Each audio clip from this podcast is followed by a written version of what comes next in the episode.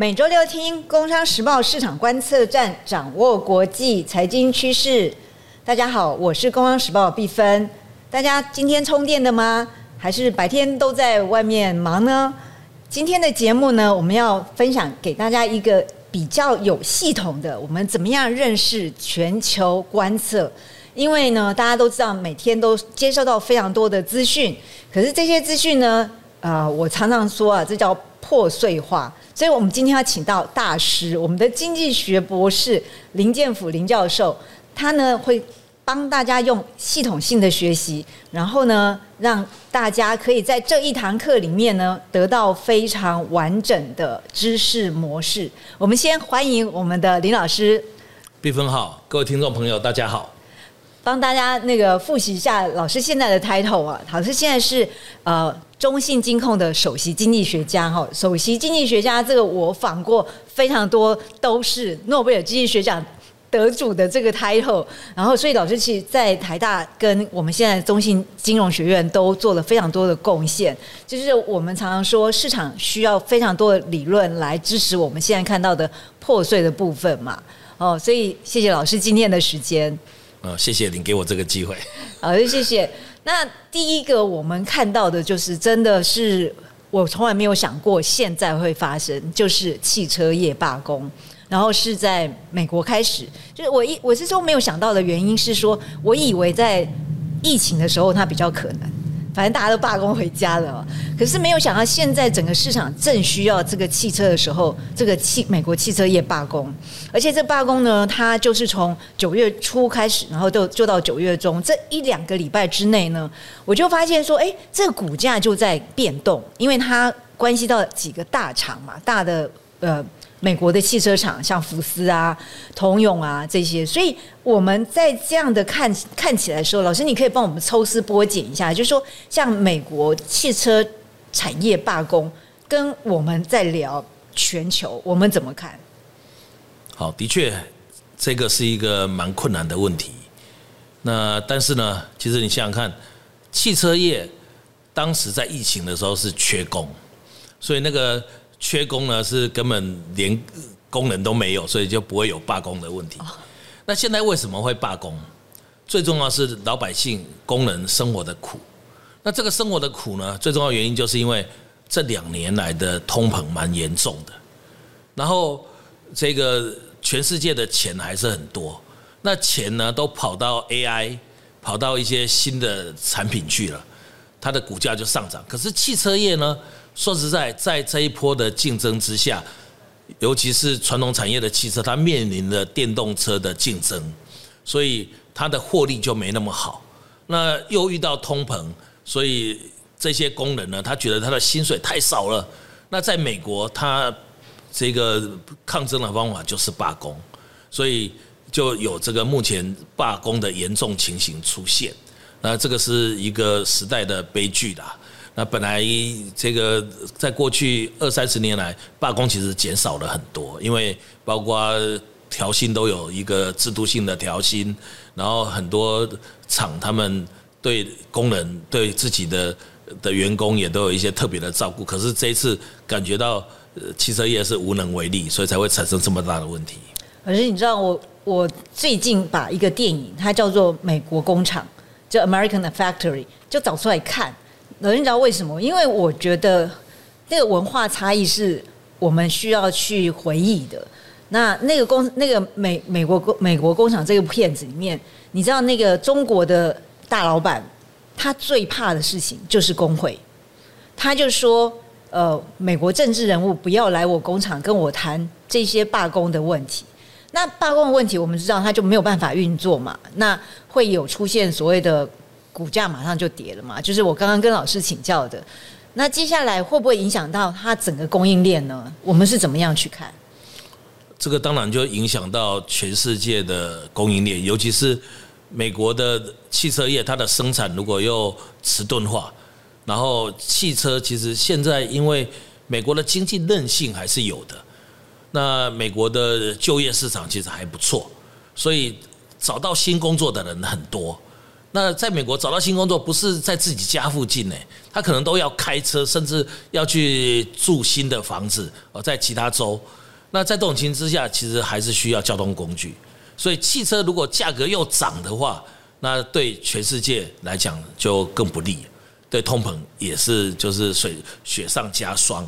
所以在这种情形之下，我们当然不希望这个事情会蔓延开来，然后希望能够赶快终了。哎，老师，那我们可不可以说，嗯，如果我想要持续的观察这件事，我们是不是要像老师这样，就念了很多经济学，然后呢，又在又在台大教了这个快三十年的书，我们才有办法这样子去观察呢？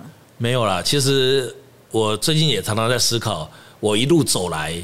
那念了很多的书是充实自己啦，但是如果说要做这些分析的工作，然后跟日常生活相关，其实不用念这么多书，反正就是可以轻轻松松的那过好日子。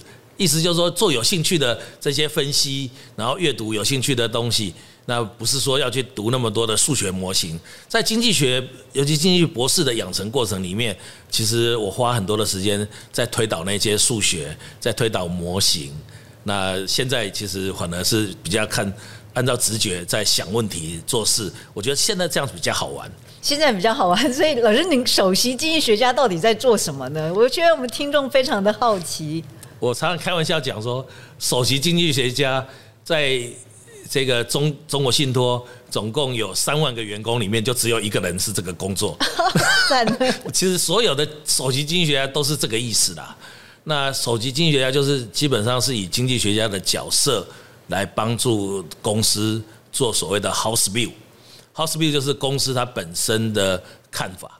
那这个看法就是因为在金融界。金融公司里面，它需要对利率、对汇率、对所有的经济问题都要有一些自己的一些看法跟主张。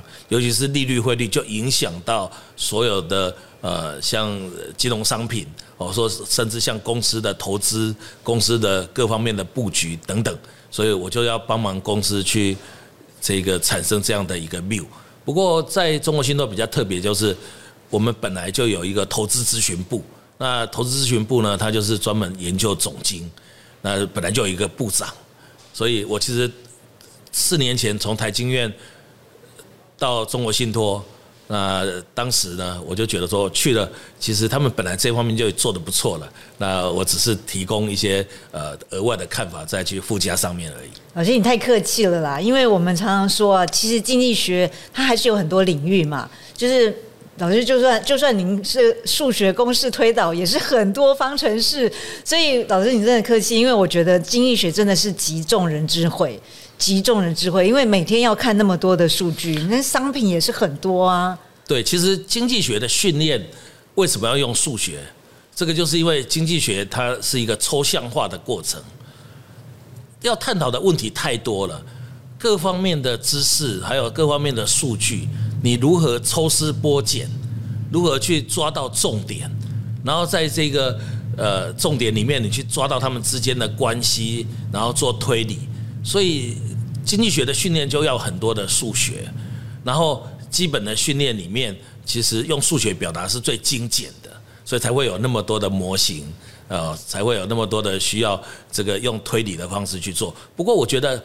我们思考现在现实的经济问题，其实大学部的经济学就够用了。你学完大一的经济学原理，到大二的个体经济学、总体经济学，这些能够把它读的滚瓜烂熟，就绝对够用了。哇，老师，你这样让我非常惊讶。原来数学是最容易解释事情，就是它可以传解释，它是简单化的一个过程。简单化、抽象。对，然后大学四年里面最重要的是大一跟大二的这个总体经济跟各经，要把它念清楚，那你才会知道后面的融会贯通嘛。对。所以大家要我们的听众要好好听清楚哦，不要大一大家都被当了，以为大三大四功课很好，那是没有意义的，因为基础打得不好。对我讲一个最简单的例子，譬如说利率是么是怎么决定的？那利率是怎么决定的？这个经济学它其实有不同的派别，那也有不同的模型。那最简单的，我们就讲说，这个利率就是供需决定，就是剪刀图来决定。那就有这个呃储蓄，它等于是资金的供给，那投资是资金的需求，所以储蓄跟投资就决定出均衡利率出来。但是现实的社会里面，你会发现说，哎，这个最重要还是央行，因为央行它就透过譬如说公开市场操作，就去决定隔夜拆款利率，然后隔夜拆款利率定了以后，那就可以去推。譬如说，呃，三个月的利率、六个月的利率、两年的利率、五年的利率，这个值利率曲线，那就可以定出这个利率的价格出来了。所以，央行其实在利率里面扮演一个更重要的角色。那但是呢，当你在思考这些问题的时候，你可能也会想到说，哎，其实利率那它可以思考到商品市场，所以这个商品市场还是需要资金来生产。哦，还是需要投资，然后这个老百姓的储蓄可以拿出来哦，所以这个就是要讲的 ISLM。那这个呃，在这个模型里面，它就会传导到这个呃，在社会上我们的资金的供给跟需求部门，所以就牵扯到金融市场。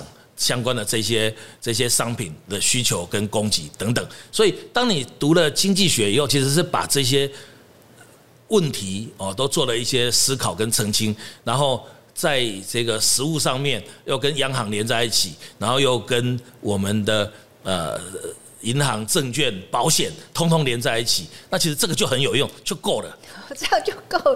其实老师，我也可以跟您分享哦，就是说我们自己的工作啊，我们接触，其实我们也不是每一个人都是念经济学。可是我觉得，如果我有机会，我真的很想再回去老师的课堂上重新听过，因为我觉得我一定会是完全理解老师现在讲的每一句话，而且没有时间打瞌睡。那我自己的工作，跟我大部分的同事的工作，像比如央行，我们都会说，我们会从透过记者会，就是。记者会其实就是我们的上课，就是说，如果你把记者会当做一个呃，老师从头到尾把这一个这这一课把它讲清楚的话，你应该是学到很多。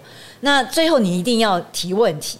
那举个例子来说，像联准会，他每天他每一次像这次他是在在九月的时候，他早上九月二十一号。他的凌晨就美国时间，他举行完记记者会之后，决定了不升息。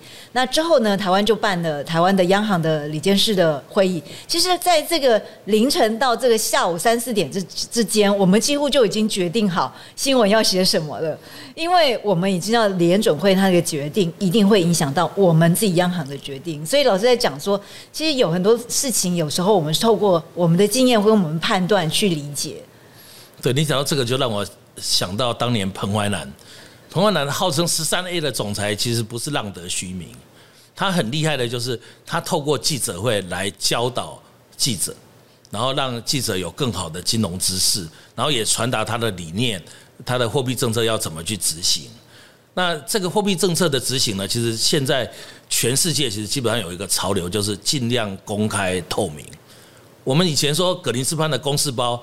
在这个记者会还没开之前，你看他如果是扁的，就是没有作为，就是这次不会升级降息；如果是厚的、很厚的公司包，就是里面资料一堆，就是一定会有动作的。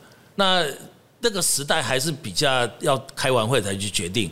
可是现在呢，以联准会来讲，会议日期一年前就公布，然后在会议的期间，他也都是尽量的呃表达他们的一些讯息。譬如说，他的委员也会出来讲话等等，然后开会当天，鲍尔也一定会有记者会让你去提问，然后会议完了之后还公布这个会议记录。那这个会议记录每一季，它还有点矩阵图，告诉你说利率的的走势图啊。再来，今年年底、明年年底、后年年底，那会是什么样子？所以利率基本上就很公开、清楚的告诉大家说，未来大概会长什么样子。当然是以目前所有的讯息的情况之下，事实上最后当然有可能变了，但是它基本上就是告诉我们，呃，一个讯息，就是让企业家、让关心货币政策。关心金融社会的人有一个遵循的方向，不会说猜来猜去，所以是一个公开透明的过程。所以讲讲到这里，我也是要跟这个听众朋友，尤其是如果说未来想要进金融界，那的这个朋友呢，你一定要去熟读联准会的会议记录，一定要去读我们央行的这个会议记录，因为这个就是进金融业考题最重要的部分，尤其是包括进央行。对啊，老师，谢谢你帮我们的听众，真的是不止上了一堂课，还帮大家准备考前那个大复习哦。真的，这我完全同意哦。像呃，我们的央行现在资料非常透明，真的是因为联准会的很多资料，而且我们真的是我们的彭前总裁他。非常的努力的在把那个经济研究处啊，他们哦，我觉得这一集央行的人不如果不好好听的话，真的要来谢谢我跟老师哦，因为我觉得真的其实我是非常尊敬他们哦，就是我们很多问题都可以跟他们。